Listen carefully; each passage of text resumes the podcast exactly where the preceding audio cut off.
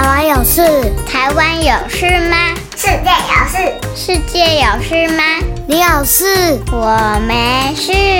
一起来听听看，想想看，小新闻动动脑。小朋友们，大家好，我是崔斯坦叔叔，新年快乐！哇哦，新的一年，二零二四年正式的展开了。上周你有收听二零二三年的大事件回顾吗？如果还没有听的小朋友们，赶快去收听哦哦，因为时间不等人，每天每年都有好多的事情正在发生着。本集的小新闻动动脑有新的小尝试，要透过联合报的好读周报，带领小朋友们更多的了解，到底在世界上面还有哪些有趣的事情。你准备好了吗？那么，就让我们一起来收听本周的小新闻，动动脑。国际发生什么事？让我们一起来看事。国际天下事，好读长知识，好读周报。今天的好读周报要带小朋友们来看的第一则新闻，是最近几乎世界各国都有听到有关于它的事情，让居民跟旅行的人全身都发痒难耐，那就是啊，臭虫危机。最近全球多个国家的地区，像是巴黎、美国的纽约、芝加哥、日本、韩国这些世界大城，都发现了臭虫的踪迹。没错，你听到的就是臭虫。这个臭虫呢，威力无边哦，遍布像是电影院、大众运输工具，还有旅馆这些公共场所。而因为臭虫的抗药性越来越强，所以几乎是很难根绝。这也让除虫的成本变得非常的高，造成大家非常大的困扰。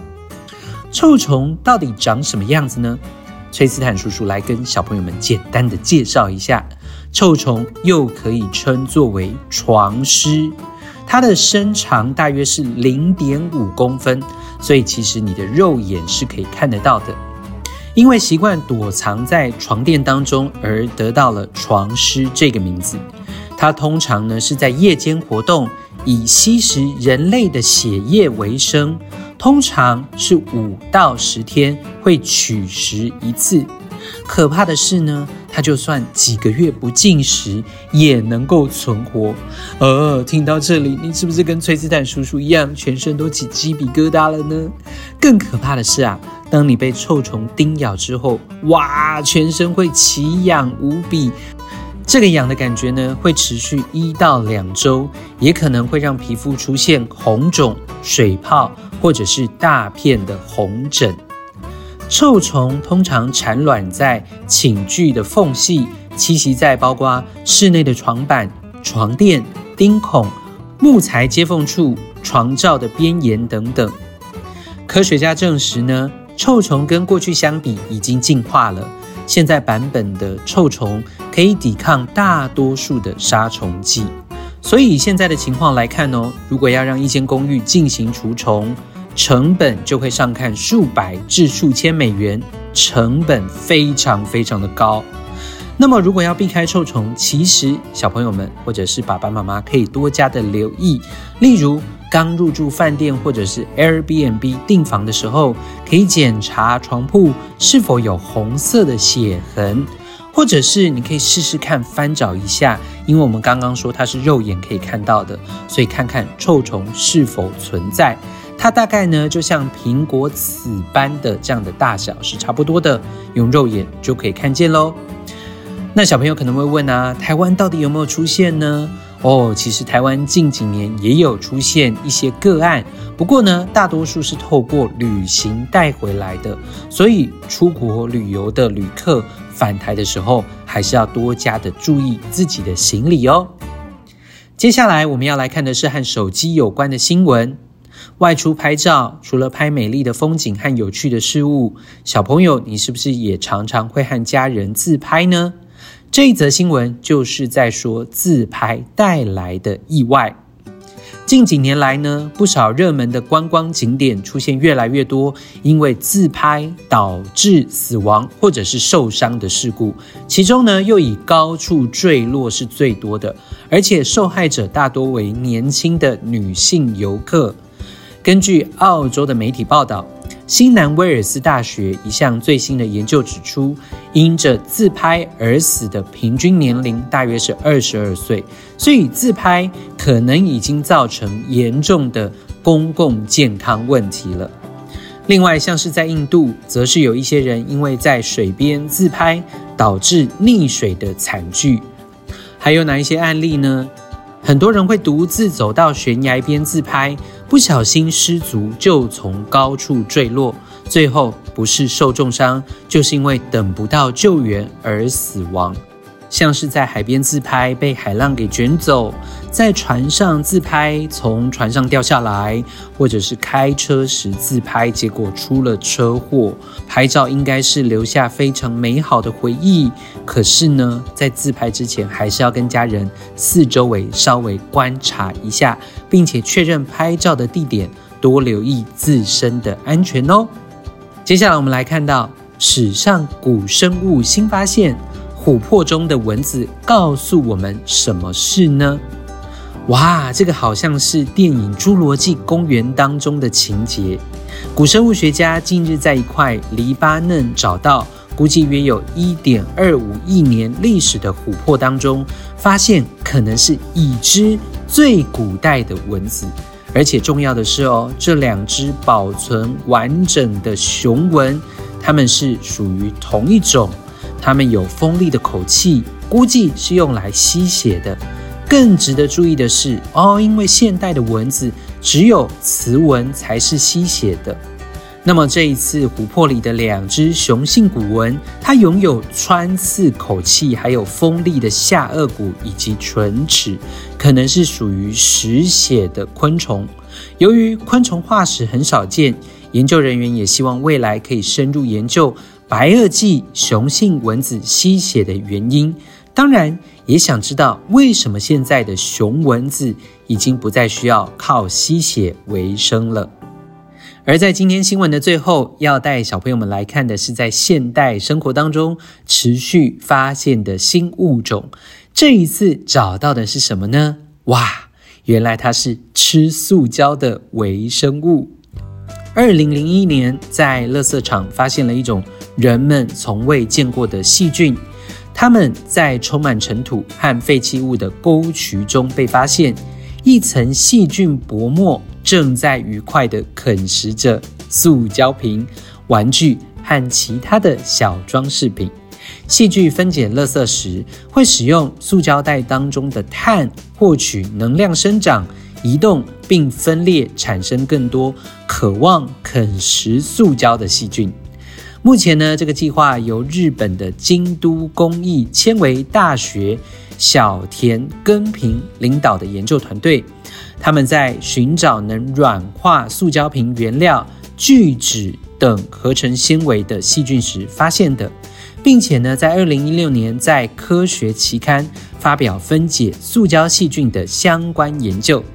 将这种细菌以发现地命名，称作为大阪界菌。大阪介菌会产生特殊的酵素，能够分解聚对苯二甲酸乙二酯，引起了非常大的轰动。一般来说啊，大家的认定都是塑胶不能被分解，所以如同我们所知的，它已经对环境造成了严重的污染。而且啊，以人类目前每年产生的塑胶垃圾量，估计呢，到了二零六零年，塑胶垃圾的总量会是现在的两倍。许多的塑胶垃圾呢，其实就在太平洋漂流。你知道它有多广吗？哇，据说它的面积是台湾的四十八倍。哇，所以小朋友，你看，我们平常为了吐一时之片用的很多免洗餐具是塑胶的，或者是塑胶瓶也是塑胶的。这些东西虽然我们好像把它丢到垃圾桶就看不见了，但其实对我们的生活是有很大的影响的。你知道吗？塑胶微粒和奈米塑胶微粒其实也会从植物的根部进入蔬果。所以像是我们的人体当中，我们的器官其实也都可以看得到它的踪迹哦。那塑胶微粒呢，也会透过母乳进入婴儿的体内。除了我们刚刚讲这个可以帮忙吃塑胶的细菌正在研究当中，希望可以让塑胶减量之外，我们真的是还是需要透过，比如说政府制定一些目标，像是啊，在二零五零年，有些国家他们是开始全面的禁用塑胶制品，或者是开始有回收的技术。我想这都是刻不容缓，我们真的要开始做，让这些塑胶的制品。这些塑胶的废弃物能够被妥善的再次利用哦。听完了今天的新闻，小朋友是不是有好多新发现呢？谢谢我们的小新闻动动脑团队以及好读周报。接下来，崔斯坦叔叔有四个动动脑小问题，新年送给大家四个问题，邀请小朋友们一起来动动脑，想想看。好，第一个问题比较简单一点。啊，今天的新闻当中，我们听到了四则，你觉得哪一则是你最感兴趣的呢？崔斯坦叔叔鼓励你可以把这一则新闻分享给学校的同学或者是好朋友哦。第二个问题，今天听到了关于臭虫的新闻，小朋友们可能比较没有遇到过，那你可以问问看爷爷奶奶，或者是你家里面有没有曾祖父母，他们的年代或许有见过哦。可以请他们形容给你听听看，到底臭虫是怎么样子的？第三个问题，透过化石可以知道过去发生的事，而透过研究可以发现新的微生物，这都是今天的新闻当中告诉我们的事情。小朋友，你有没有做过实验呢？可能是透过放大镜，或者是透过显微镜，可以读出大自然要告诉你的事情呢？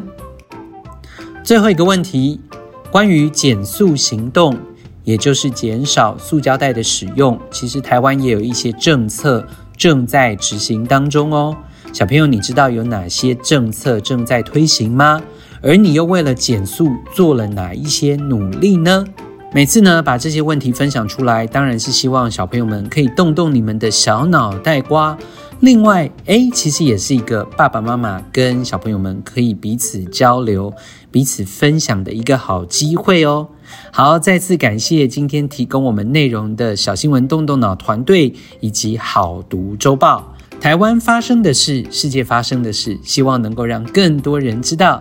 详细的连结会放在资讯栏当中，欢迎小朋友们可以去读读好读周报哦。那么，我们今天的小新闻动动脑就到这里了，记得吗？我们开了一个新的粉丝专业，所以欢迎小朋友们可以上脸书搜寻“小新闻动动脑”，就可以找得到我们。也鼓励大家可以在 Podcast 上面按一个五星赞，鼓励我们的小小动脑团队。我们下周再见喽，拜拜。